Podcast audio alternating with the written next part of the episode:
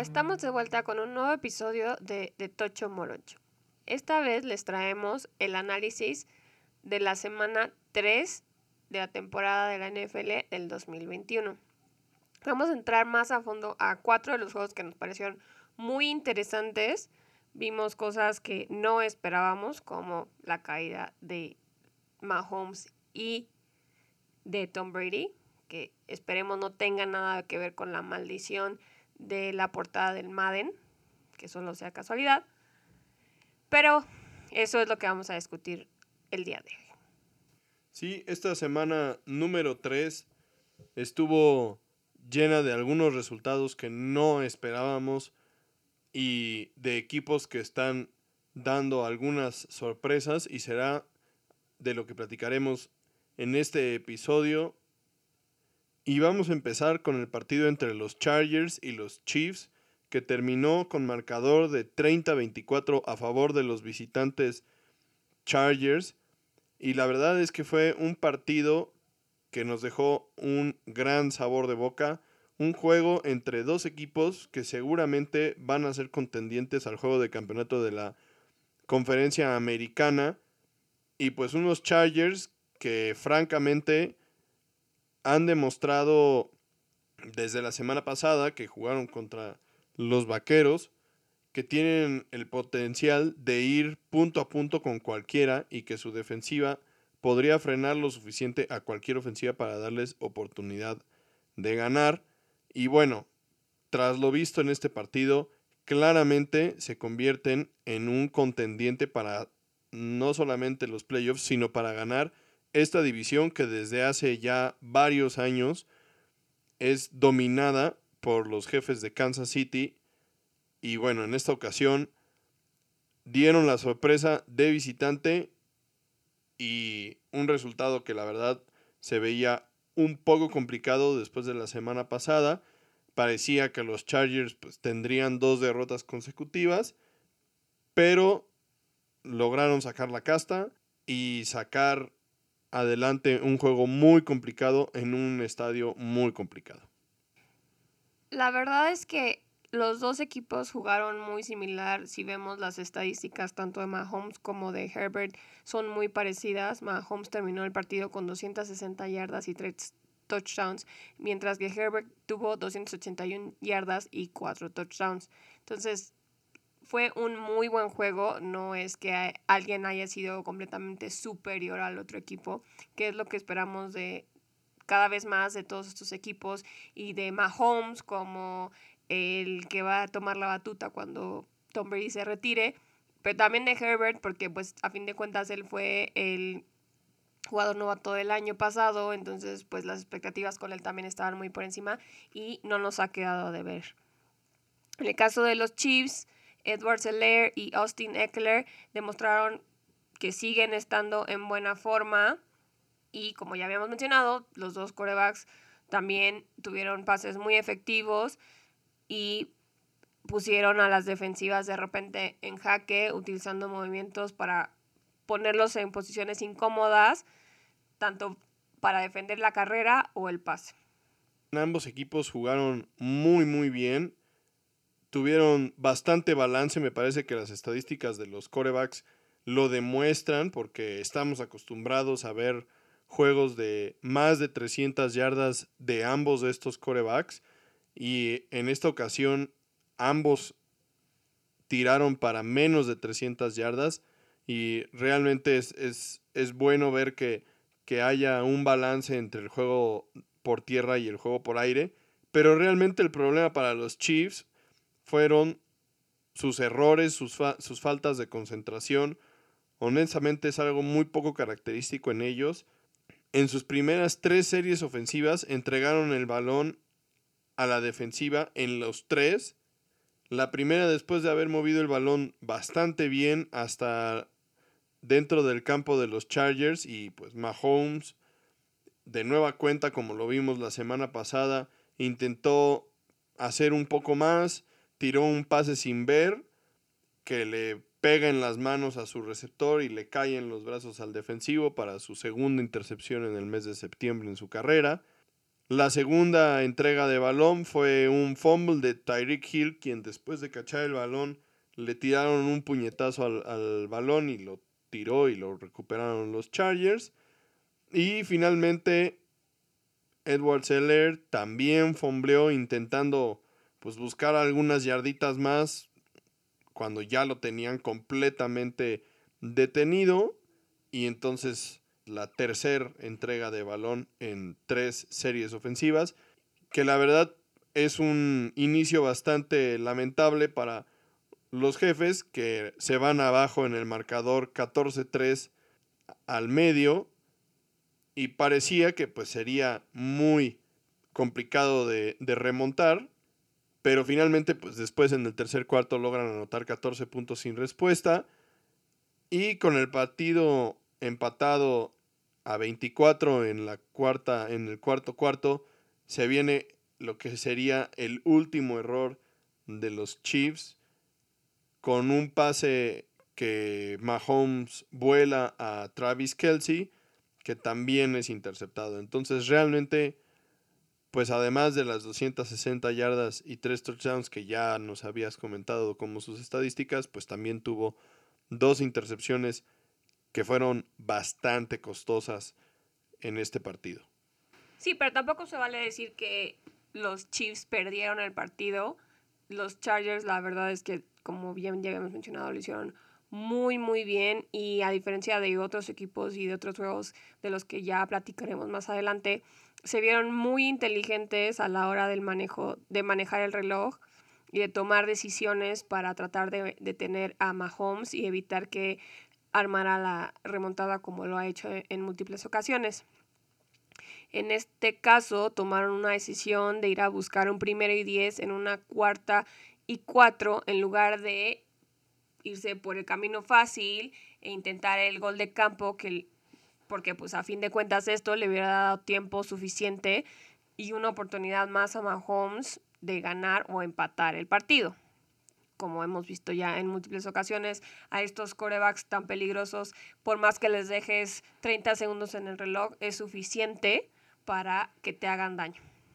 Entonces, fue una decisión muy arriesgada, pero le salió bien y pues a fin de cuentas, después de cometer un castigo y que los echaran para atrás. Ahora a cuarta y nueve, Herbert lanzó un pase hacia Mike Williams, que fue por mucho el mejor receptor de los Chargers en ese partido y que además consiguió un castigo de interferencia. Y entonces les da a los Chargers un poco de aire y la oportunidad de ganar el primero y diez Dos jugadas después, el mismo Williams cacha el pase de touchdown que cierra la victoria de los Chargers. Le deja 30 segundos a Mahomes en el reloj, pero en esta ocasión, con todos los errores que ya venía arrastrando en este partido, pues sí es algo como psicológicamente complicado de sobreponerte y no lo logró. La decisión de los Chargers de buscar el touchdown en esa jugada obliga entonces a los Chiefs a buscar un touchdown para empatar. Entonces es ahí donde se complica todavía más la cosa para Mahomes, porque no nada más es acercarte a zona de gol de campo, que podría ser fácil con 30 segundos, sino que tienes que recorrer todo el largo del, del campo para conseguir un touchdown. Que bueno, al final de cuentas, con el punto extra hubieran ganado el partido porque los Chargers fallaron el punto extra, pero al final de cuentas fue completamente irrelevante porque ya no le dio chance a Mahomes de poder anotar siquiera para, para empatar el partido. El siguiente juego del que queremos hablar es el juego entre los Buccaneers y los Rams. También un juego bastante interesante y que refleja mucho lo que vimos y que mencionamos ya en el juego anterior. En este caso, también los Bucks se fueron con una derrota 24-34. La verdad es que California le ha sentado muy bien a Matthew Stafford, quien finalmente está al mando de una ofensiva armada para sacarle el mejor provecho a sus habilidades. Lo que, pues en este caso también es muy triste porque pensemos cuántos años llevaba ya atorado en los Leones.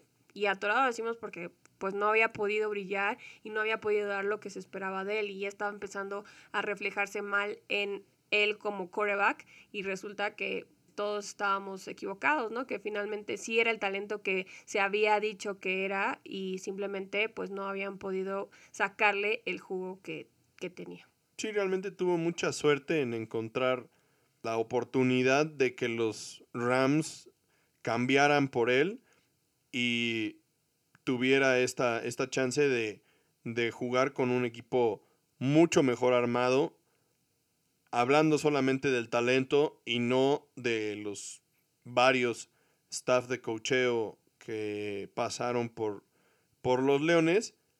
Y bueno, o sea, lo que hemos visto durante estas semanas en, en los Rams, la verdad es que es muy agradable desde el punto de vista de Stafford, quien como ya dijiste, pues nos ha sorprendido de forma muy positiva. Y qué mejor ejemplo que el juego de esta semana en el que dominó completamente a una defensiva de Tampa Bay que tiene mucho por hacer para estar a la altura de su ofensiva, sobre todo si consideramos que en su ofensiva tienen al GOAT Tom Brady. Stafford logró completar tanto pases cortos como largos, alargando el campo y dándoles a los Rams y a Sean McVay la oportunidad de usar todo el campo, todo el espacio, haciendo jugadas por todos lados para llevar esto a su favor. Aunque también podemos decir que la clave de esta victoria tan importante, tanto en récord como moralmente, fue el desempeño de los Rams en tercer down, consiguiendo 10 de los 12 que tuvieron y de estos resultaron dos touchdowns. En total, Matthew Stafford completó 27 de los 38 pases que intentó para 343 yardas y 4 touchdowns. La verdad es que en este sentido lo preocupante, digamos, de los Rams es el juego por tierra. No se han visto muy bien desde ese sentido y han dependido completamente del juego aéreo para sacar los juegos adelante. Y esto es lo que puede ser más complicado hacia el final de la temporada cuando ya haya equipos que tengan esto un poco más escauteado e identificado o equipos que tengan una, una defensiva secundaria un poco más efectiva o dominante que la de los Bucaneros que francamente en este momento están en un muy mal momento, tienen varios jugadores lesionados y de hecho hasta está sonando la posibilidad de que Richard Sherman se una al equipo como agente libre porque tienen varios jugadores lesionados y les hace falta un poco de profundidad en la defensiva secundaria. Entonces, pues en este momento, este plan de juego tan, tan abierto como dices de, de los Rams que han utilizado, pues les vino bien en un, contra un equipo como los Bucaneros que si bien tienen una defensiva bastante, bastante buena y que además de todo tienen una frontal súper dominante, pues en este caso cae muy bien el juego aéreo porque no te estás enfrentando directamente con esa defensiva frontal tan agresiva y complicada como es la de los Bucaneros. Como dato curioso, los Bucks no habían perdido desde el 29 de noviembre del año pasado y con este juego rompieron su racha de nueve juegos seguidos con más de 30 puntos anotados. Tom Brady lo hizo bien, porque pues es Tom Brady a final de cuenta. Completó 41 de 55 pases para 432 yardas y un touchdown. Pero aquí el problema fue que también falló pases muy clave, como en el que no vio a Mike Evans solo, que estaba solo en el zone por la presión de Aaron Donald. A diferencia de los Rams, los Bucks solo convirtieron 6 de 13 tercer downs, lo cual es bastante extraño para Brady porque pues él es el especialista en convertir tercer downs. Esta vez la ofensa no pudo sacar a flote al equipo cuando su defensiva se vio superada. Y pues al final de cuentas esto es lo, lo que se esperaba de este partido, ¿no? O sea, realmente ver el enfrentamiento entre la defensiva de los Rams que siempre se ha considerado como una defensiva súper dominante y el talento de Brady, tanto como jugador como prácticamente parte de, de staff de cocheo, viendo y analizando lo que sucede en el campo para ir aprovechando las debilidades del rival. Y en este caso, como bien lo mencionas, la defensiva de los Rams les permitió muchísimo, pero al final de cuentas, en, en los momentos donde contaba, pues siempre lograron apretar y evitar anotar o anotaciones de siete puntos que pudieran complicar el marcador. Sí, porque la verdad es que si consideras que permitieron más de 400 yardas y que no tuvieron turnovers, pues sí es, podríamos decir que era un, un resultado inesperado, pero su, su enfoque fue principalmente en conseguir yardas negativas a través de los seis, las seis tacleadas para pérdidas de yardas y tres sacks ya sabemos que Brady y la presión no se llevan nada bien, entonces siempre hemos dicho la presión es la clave aquí es estar encima de él, obligarlo a pasar rápido porque es cuando se empieza a desesperar y le empieza a cometer errores y esta vez no fue la excepción.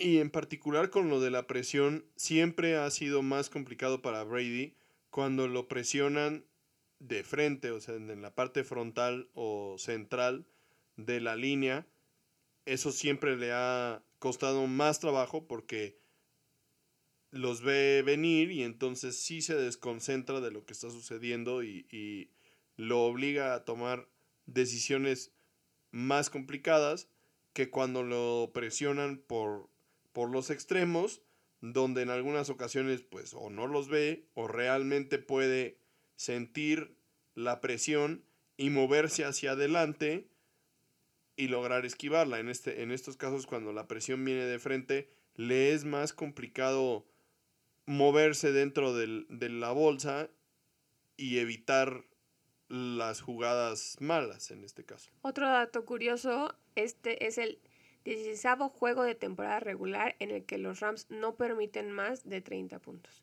lo que va a complicar muchísimo su división y que no augura nada bueno para los fans de los Seahawks como yo.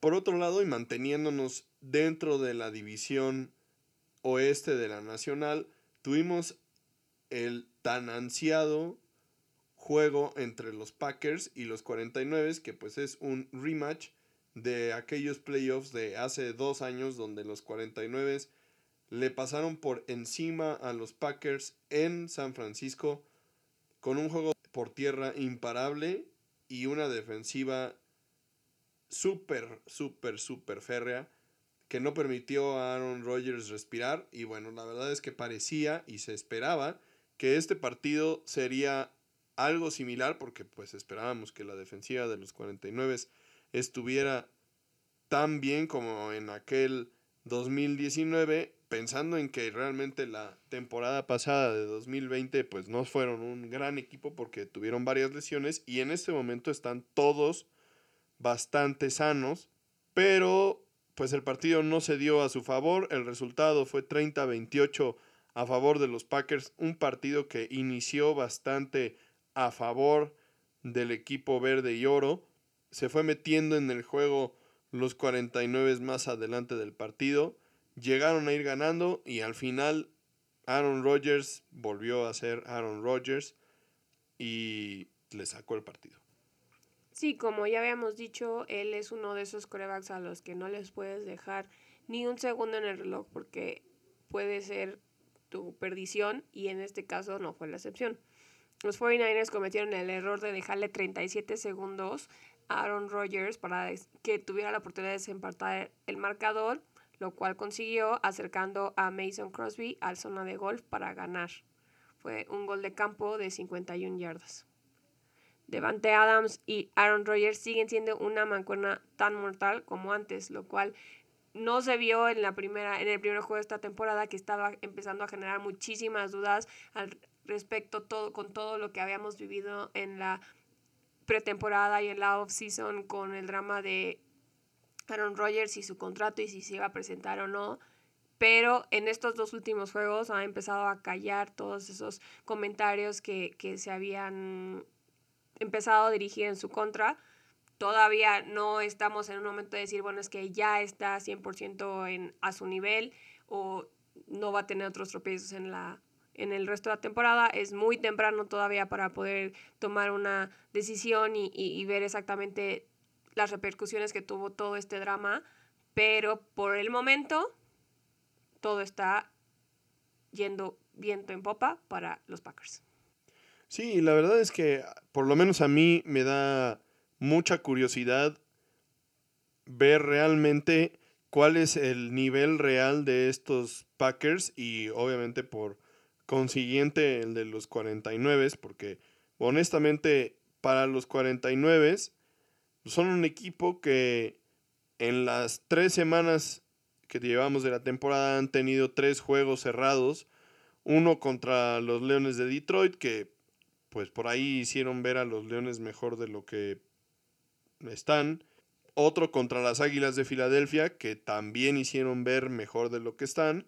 Y otro contra los Packers, que pues no sabemos si también hicieron ver mejor de lo que están, ¿no? Porque también los Packers pues jugaron la primera semana contra los Santos y los apachurraron.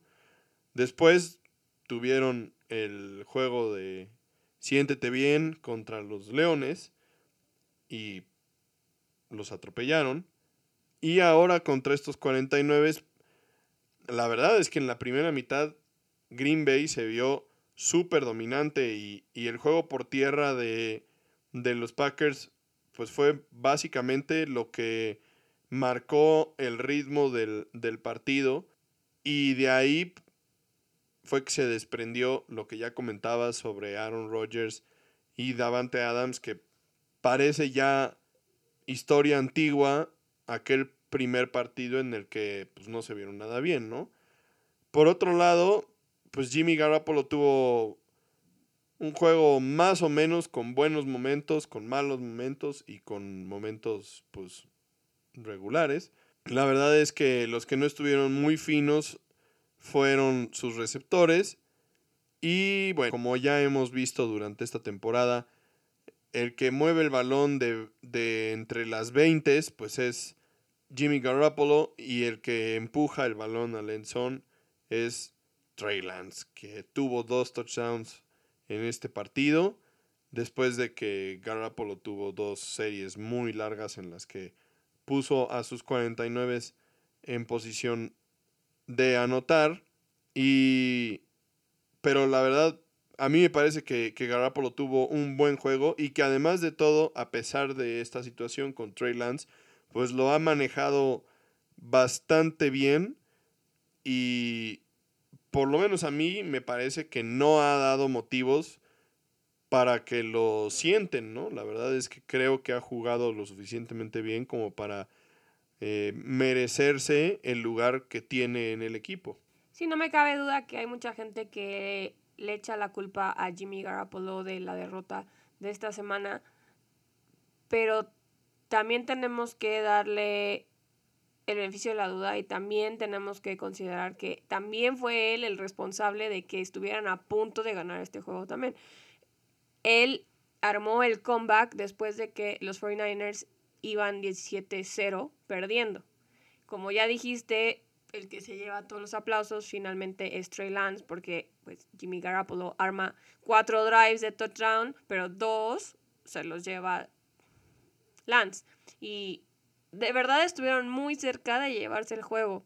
Y todo esto fue prácticamente gracias a Garoppolo, porque como ya dijiste, su cuerpo de receptores está muy diezmado, están lastimados, están fuera de forma. George Kittle, que es una de sus armas más poderosas, no ha podido ayudarlo a brillar porque en lo que va de la temporada no ha notado un touchdown.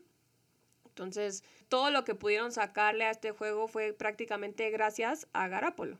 Parecería que Garapolo está siendo el receptor de, de, de las culpas de, de, esta derrota, pero francamente también, y regresando al, al, punto de vista de los Packers, su defensiva ha jugado bastante mejor y fue lo que provocó que, que tuvieran malos momentos, en especial en la primera mitad, hicieron parecer que les hacía muy poca falta Sadarius Smith, quien no participó en el juego.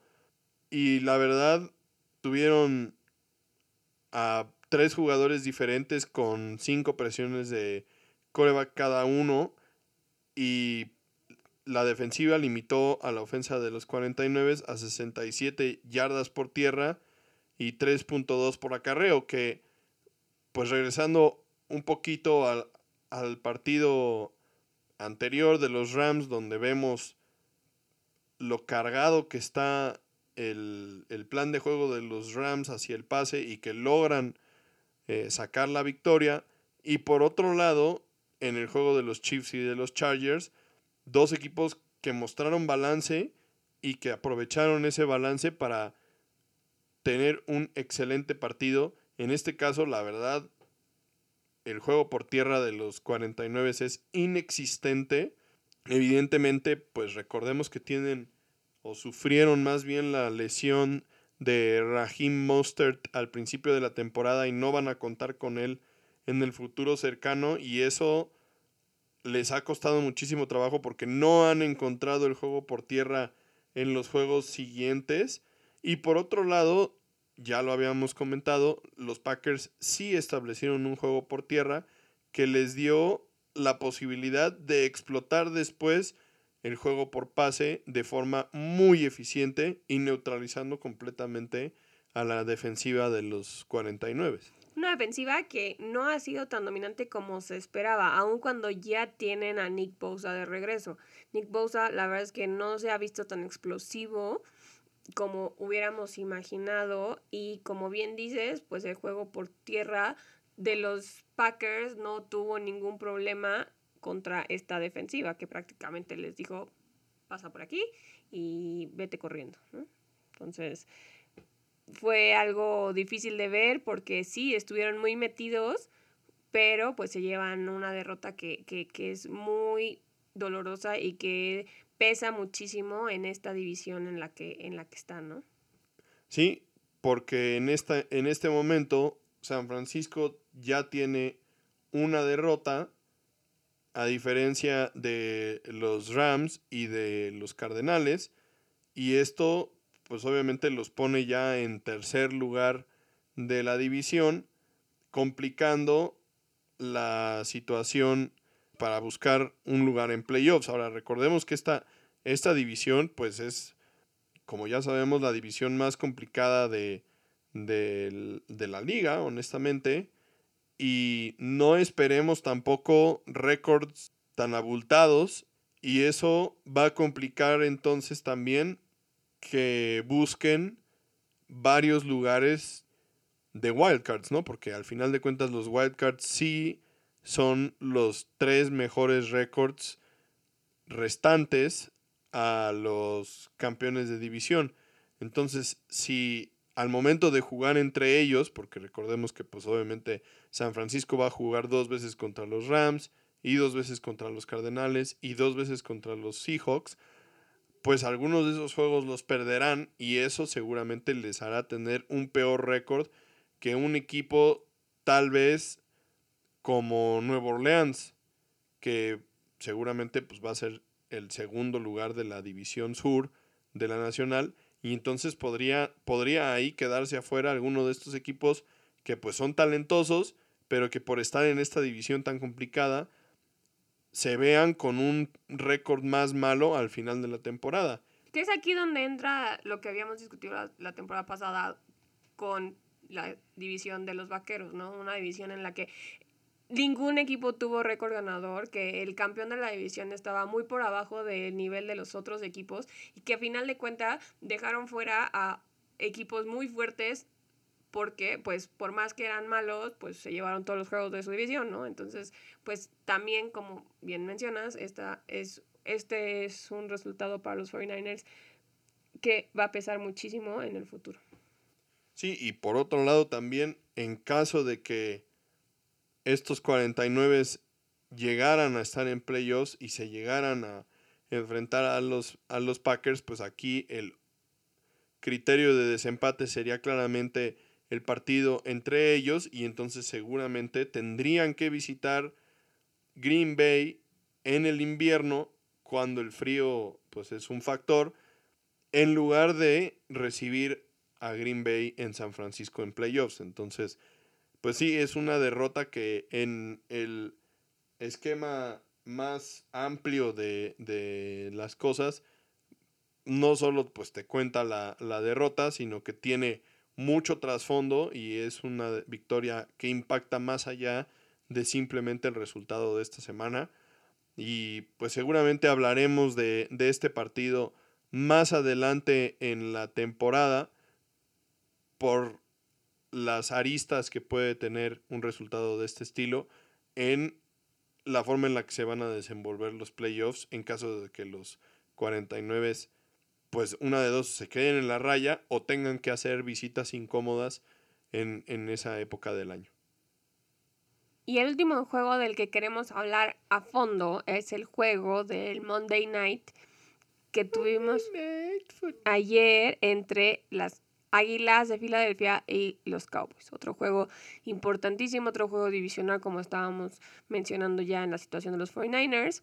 Y un juego en el que la verdad los Cowboys arrasaron con las Águilas. El juego terminó 41-21 a favor de los Cowboys. Y este fue un juego que esperábamos ver ya desde hace mucho tiempo porque fue el regreso triunfal de Dak Prescott a su casa, al estadio de los Vaqueros, después de 351 días de haber sufrido aquella lesión tan impresionante la temporada pasada. Y pues qué mejor bienvenida que empezar el juego con un drive de 6 jugadas y 75 yardas para touchdown.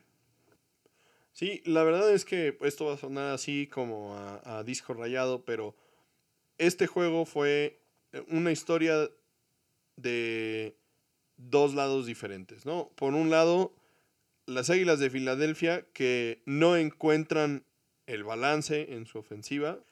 Tenemos a un Jalen Hurts con 326 yardas por pase, dos touchdowns, dos intercepciones. Y después tenemos a Jalen Hurts como su líder corredor con 35 yardas y 9 acarreos. O sea, estas águilas de Filadelfia que, si bien tampoco se habían visto impresionantes, pero sí habían sido pues, un equipo que ganó la primera semana, si bien contra los halcones, pero ganaron bastante bien contra los halcones.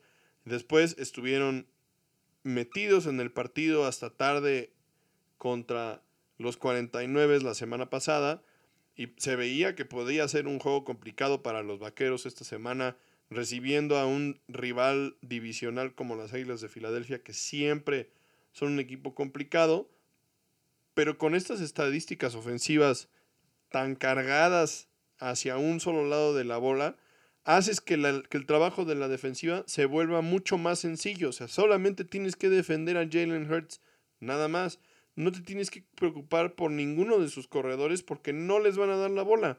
Miles Sanders, que es su siguiente mejor corredor, tuvo dos acarreos para 27 yardas. Eso no es nada. O sea, puede estar ahí atrás y es como no tener a nadie. Entonces, eso es lo que tienen que trabajar estos equipos. Sí, Jalen Hurts puede ser un excelente talento, pero necesita que haya jugadores a su alrededor que realmente puedan hacer las cosas funcionar. Porque si no, entonces se va a convertir en Lamar Jackson, que pues sí es un buen coreback y, se ve que tiene muchísimo talento y ha sido MVP de la liga, pero para dar ese siguiente paso y llegar al siguiente nivel, pues necesita a otros jugadores que le ayuden y obviamente él necesita dejar que se, dejarse ayudar y es algo muy complicado y creo que pues en este momento así están las Águilas de Filadelfia, ¿no? No, solo eso, sino también las águilas continúan tropezándose solos con 13 castigos durante el juego, 7 en la primera mitad.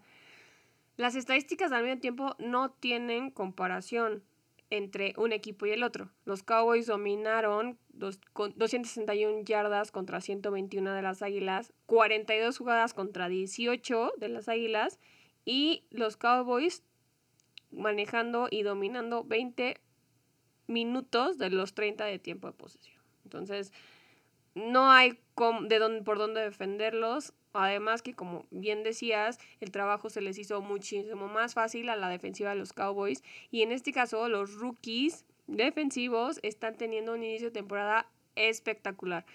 Con Micah Parsons, Trevon Dix y Osa Odigisuga haciéndole la vida imposible a Jalen Hurts.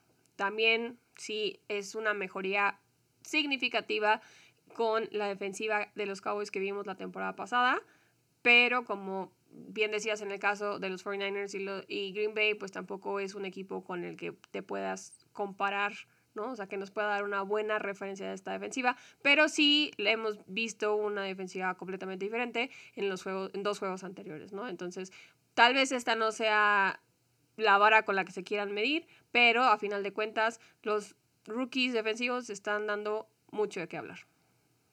Sí, la verdad, hablando de Trayvon Diggs, el, el año pasado fue muy complicado para él. La verdad es que hubo varias ocasiones en las que lo quemaron tremendamente y se veía hasta como que lo estaban señalando y, y, y pues casi casi que exponiendo ahí al, al pan, ¿no? Ahí está el pan y todo esto.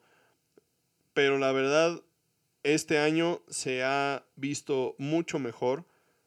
Ha dado un salto de calidad y en estos tres partidos que llevamos, la verdad es que se ha visto muy bien, bastante más experimentado. Y bueno, la intercepción que tuvo para, el pick six que le hizo a, a Jalen Hurts, la verdad, se vio impresionante. Por otro lado, hablando de la ofensiva de los Vaqueros y regresando al disco rayado de la, del balance ofensivo, las estadísticas de Dak Prescott muy similares a las estadísticas de Patrick Mahomes. Completó 21 de 26 intentos con 238 yardas. Estamos hablando de que no tiró ni siquiera para 250 yardas y 3 touchdowns sin intercepciones para Dak Prescott cuando lo hemos visto tirar para casi 500 yardas en un partido. Y luego, por el lado del, juego por tierra, tenemos a Ezequiel Elliott con 17 carreras para 95 yardas y a Tony Pollard para 11 carreras para 60 yardas. Realmente estamos hablando de 155 yardas por tierra y esto le permitió a los vaqueros, como ya bien comentaste, dominar y controlar el reloj del partido a su gusto. O sea, estamos hablando de que de los 30 minutos que tiene la primera mitad, los vaqueros tuvieron el balón en sus manos 20. Pues eso obviamente quiere decir que solamente te queda un, la mitad de ese tiempo para intentar hacer lo mismo que el otro equipo hizo con el doble de tiempo. Que pues francamente es muy muy complicado y le pone muchísima presión a tu ofensiva y si esa ofensiva, además de todo, viene de la mano de un coreback con poca experiencia como Jalen Hurts, todavía más presión le pone, ¿no? Y hablando del reloj, es algo muy importante en este caso, otra vez el head coach Mike McCarthy dio de qué hablar por su mal manejo del reloj. Ya van dos semanas seguidas que pasa esto y ni Twitter ni los comentaristas del juego se lo perdonaron. Esta vez declinó el uso de un tiempo fuera para tener el reloj y tener el balón de vuelta para una última oportunidad de anotar antes del medio tiempo. Le salió barato en esta ocasión porque no afectó el resultado del partido, pero conforme avance la temporada puede costarles muy caro contra equipos mucho más fuertes y más decisivos y con defensas pues más complicadas que la de las águilas, ¿no? Entonces es algo que tienen que cuidar muchísimo y tienen que encontrar una forma de hacerle entender que los tiempos fuera están ahí por algo, ¿no? Y importan y valen y los tienes que usar de la mejor forma posible, ya sea para ganar una ventaja o para tratar de sacar de ritmo o bloquearles algún tipo de estrategia a tus contrincantes, pero los tienes que, los tienes que usar y los tienes que usar bien. Sí, y la verdad es que McCarthy es un coach que pues es bien conocido por su mal manejo del reloj. Muchas veces en Green Bay fue criticado. Esperemos que esto sea pasajero y que no sea un tema que vaya a ser recurrente durante su estancia en Dallas, porque la verdad, pues sí, eh, la semana pasada tuvo el tema este con en el final del partido contra los Chargers y esta semana pues ya otro tema ahí contra Filadelfia, entonces esperemos que sí, como dice, sea más bien un tema pasajero y no un patrón que esté empezándose a, a notar porque pues la verdad es que sí, sí tiene algunos temillas McCarthy en este sentido. Y ya para cerrar, vamos a hablar rápidamente de dos juegos que también tuvieron resultados sorpresivos y que también puede que afecten para la temporada más adelante. El primero fue el juego entre los Delfines y los Raiders. El tercer juego de esta temporada que se va a tiempo extra y que finalmente se quedan con la victoria los Raiders 31-28 en casa. Derek Carr brilló como nunca, completando 26 de 43 pases para 386 yardas y dos touchdowns en un juego que, se, que como ya habíamos dicho, pues se fue a tiempo extra. Pero su único error fue una intercepción al inicio del partido que le regresaron a touchdown. Aquí lo importante y lo que tuvo peso es que fue muy al principio del juego y entonces tuvo tiempo suficiente para sobreponerse a, este obstáculo mental y emocional y de llevar a los Raiders a la victoria. Otra cosa que también vimos importante es que Carr completó pases a nueve diferentes targets, entonces está haciendo uso de todas sus herramientas para no volverse predecible y para mantener a las, a las defensivas contrarias pues tratando de adivinar qué es lo que va a hacer en su siguiente jugada. Sí, la verdad los Raiders bastante interesantes en esta temporada.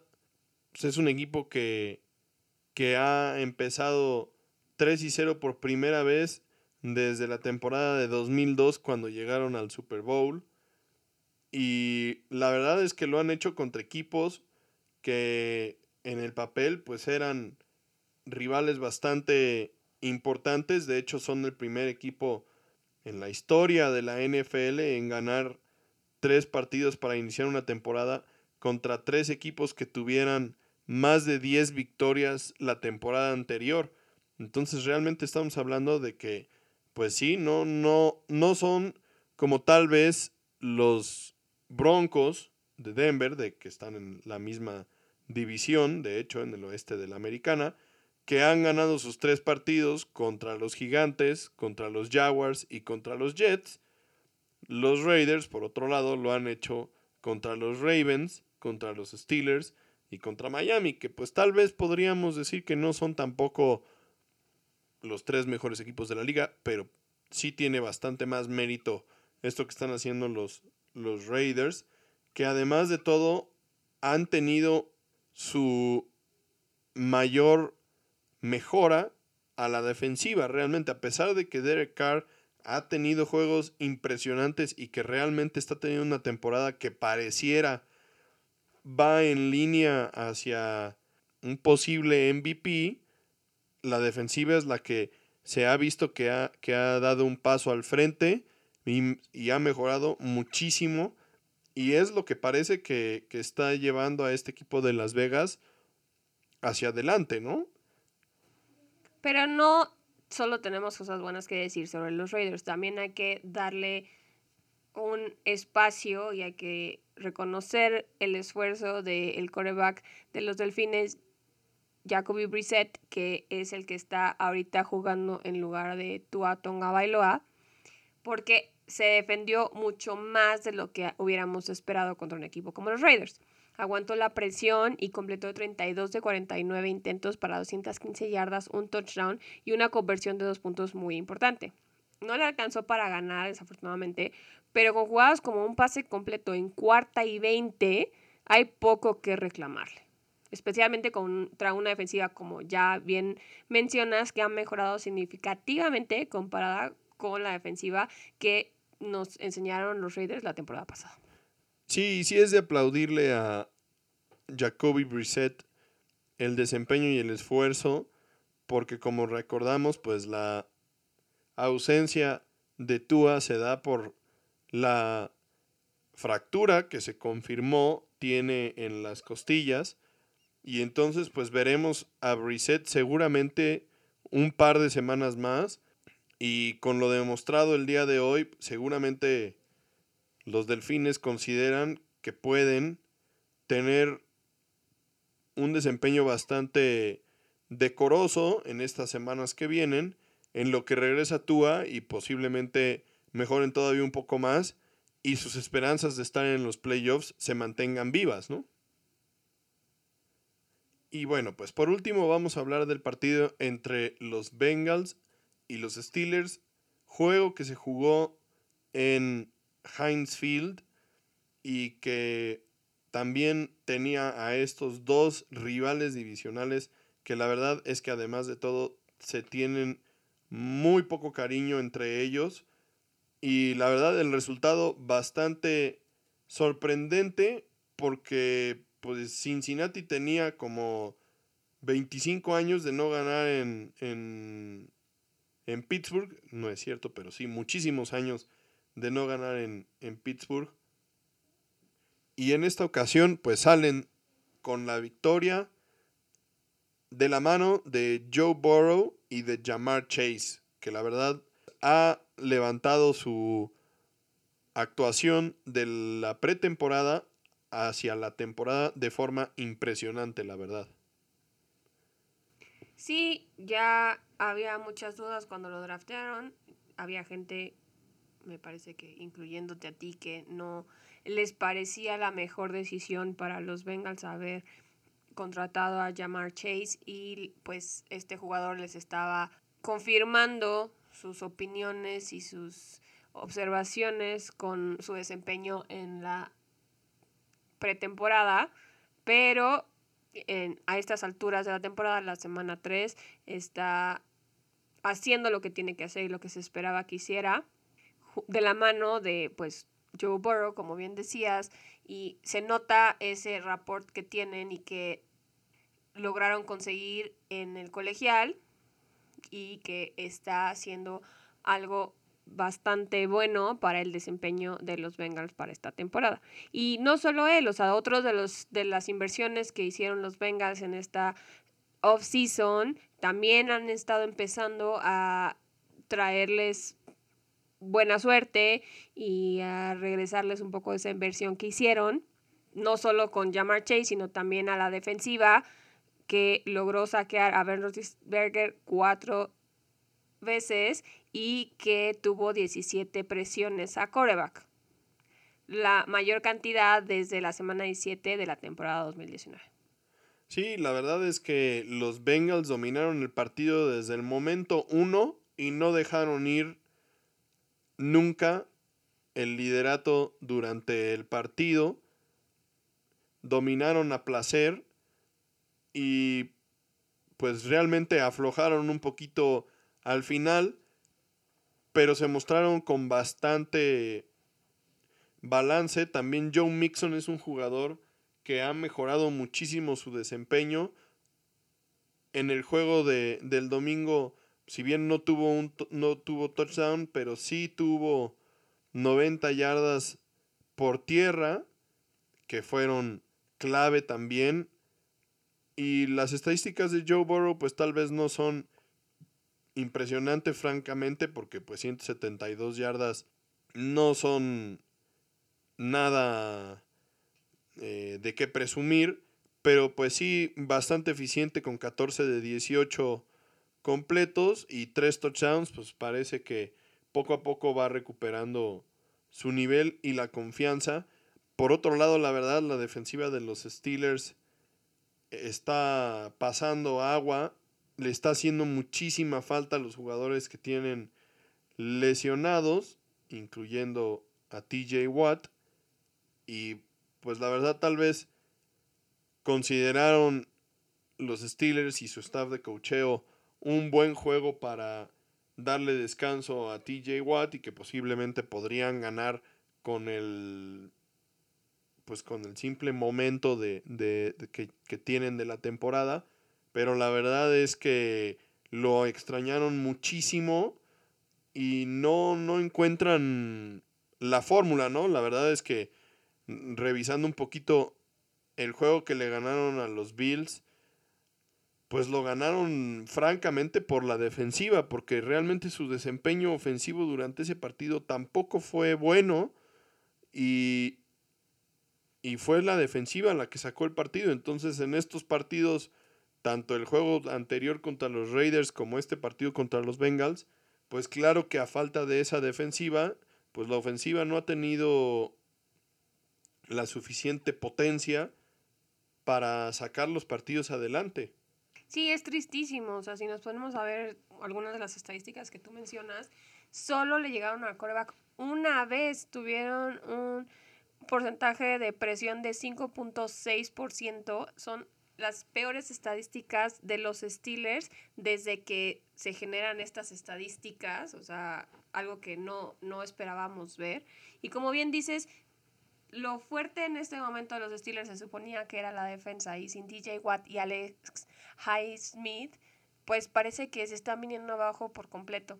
Y eran ellos los que estaban llevando a flote el barco porque la ofensiva está en el hoyo. O sea, como bien dijimos y como yo he dicho, Rotlisberger la verdad es que ya no tiene nada que hacer en el campo. Ya pasaron sus mejores años, debió de haberse retirado como lo hizo Drew Brees pero aquí sigue y la verdad es que le están sufriendo.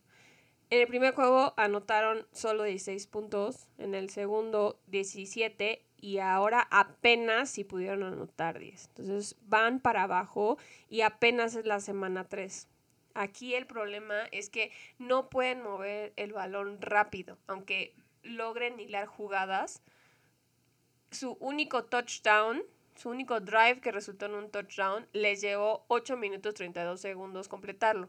Entonces, si consideramos que de repente tenían que un, un déficit de 17 puntos en el cuarto cuarto, pues jugando a ese ritmo nunca iban a lograr anotar y emparejar el juego.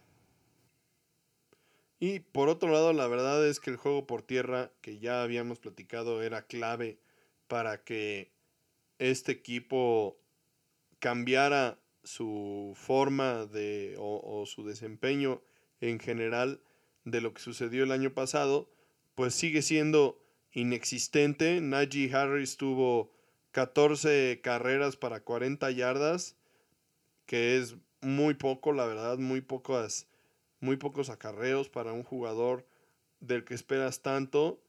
Y por otro lado, pues Roethlisberger tuvo 58 pases lanzados. O sea, por mucho de todos los partidos de los que hemos hablado el día de hoy, el coreback que tuvo más intentos de pase es Ben Roethlisberger, como si fuera no sé qué, o sea, bajo ninguna circunstancia debería de estar teniendo 58 pases intentados y mucho menos en un juego que pierdes pues por 14 puntos, o sea, la verdad es que no, no estamos hablando de que, de que tienes que remontar un, partido que, en el que te están anotando 50 puntos. O sea, el, marcador final es 24-10.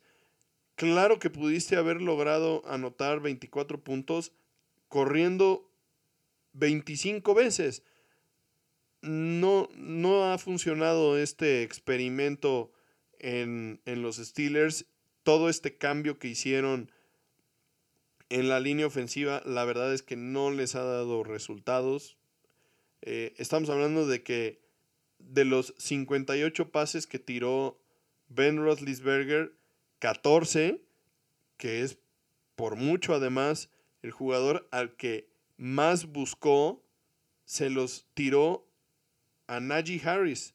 Najee Harris tuvo 14 recepciones. 14 recepciones. Si estamos hablando de que tu corredor fue tu receptor que tuvo más recepciones. ¿Qué estamos haciendo? ¿Qué está haciendo? Claramente lo que está sucediendo es que no está viendo más allá de, de 10 yardas y eso obviamente, volvemos a lo mismo, le facilita muchísimo el trabajo a la defensiva porque uno, ya saben que no vas a correr el balón porque pues no quieres, porque no es porque no puedas, sino porque no quieres. Y dos, ya saben que cuando lo vas a pasar, o sea, siempre, no vas a buscar pasar más allá de 10 yardas. Entonces, pues ¿para qué defiendo las otras 70 yardas del campo? Mejor me concentro en defender estas 10 que tengo aquí enfrente y las otras se defienden solas. Es completamente inoperante esta, esta ofensiva así como está construida y la verdad es que con este tipo de despliegues se ve muy complicado que los Steelers logren algo esta temporada. El único posible consuelo que tienen es que Roethlisberger estuvo lesionado esta semana, tuvo una lesión en el músculo del pecho, pero con más razón debieron de haber buscado correr más el balón en esta semana, en lugar de estar buscando que tu coreback, que casi tiene 40 años, tire 58 pases si está lesionado. Una locura. Sí, algo que no tiene ningún sentido, porque entre que está lastimado y entre que ya no puede lanzar, ¿por qué lo estás poniendo a lanzar como máquina de lanzar pases? O sea, si fuera alguien como Mahomes, si fuera alguien como Trevor Lawrence. Trevor Lawrence, si fuera alguien como Russell Wilson, que de verdad están hechos para lanzar y, y, y, son, ellos sí son máquinas de lanzar, dices, bueno, pues ok, eh, no tengo nada más que hacer, no tengo otras armas, pues ni modo, ¿no? Le, le seguimos con eso y de los 58 alguno tiene que pegar. Pero este no es el caso de Roethlisberger nunca ha sido un coreback móvil, su fortaleza eran los pases, pero ya no lo es, ya lo vimos, ya lo discutimos. No puede, como bien dices, lanzar pases ya de más de 10 yardas. ¿Qué estás haciendo? ¿Por qué seguirlo forzando? O sea, si ya de por sí forzaste todo lo que tenías con regresarlo y darle una temporada más, pues entonces sácale el mejor provecho que puedas. Y no lo no vas a poner a correr porque nunca lo he hecho, no lo va a hacer ahora en esta, en esta etapa. Pero entonces ajusta tus jugadas, ajusta tu playbook para que hacer lo mejor que puedas con lo que tienes.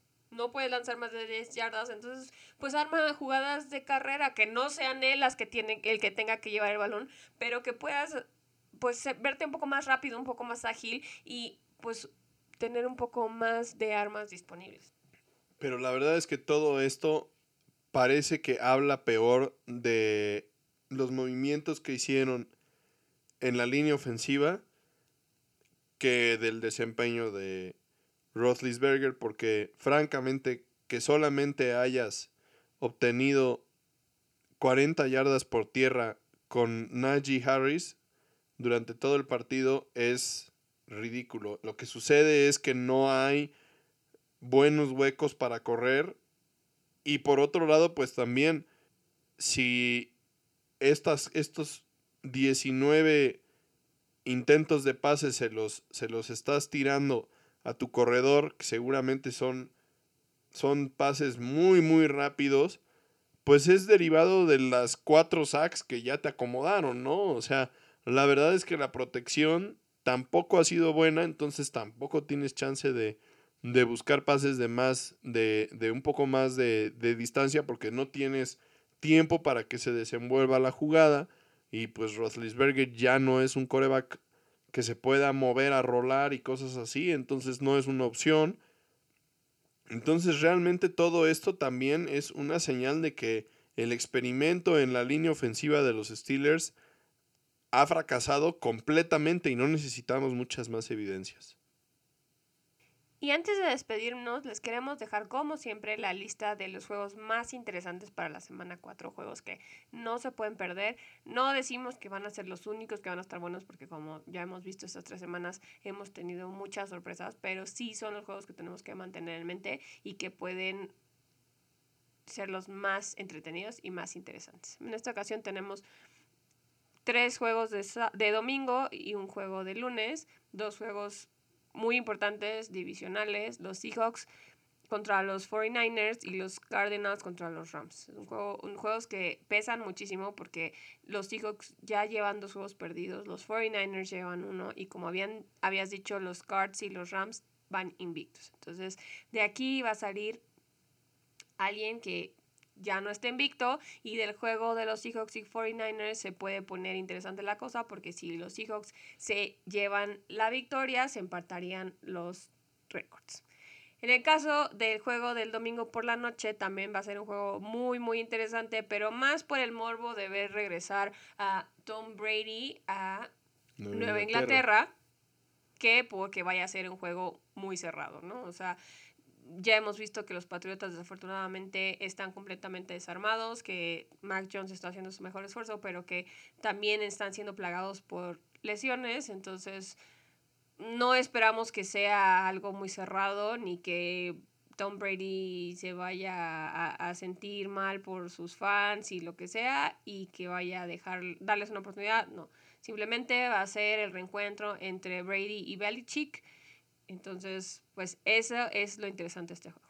Y el juego del lunes por la noche entre los Raiders y los Chargers, dos equipos de los que ya hablamos mucho este episodio y un, juego que, eh, a diferencia del del domingo por la noche, nos va a dejar seguramente con un muy buen sabor de boca, un juego que va a valer muchísimo la pena, un juego que seguramente se va a decir, si, si todo sigue como lo que nos han dado estas últimas semanas, se va a definir en los últimos momentos. Sí, realmente este va a ser pues la primera prueba de fuego de los Raiders. Los veremos jugar contra un equipo realmente contendiente por primera vez. Y bueno, se va a ver en un juego divisional de visitante si los Raiders realmente son capaces de mantener ese nivel que les vimos contra los Ravens o si pues, simplemente agarraron a los Ravens en un mal día que ya sabemos que pueden tener y que pues las esperanzas no son tan prometedoras, ¿no?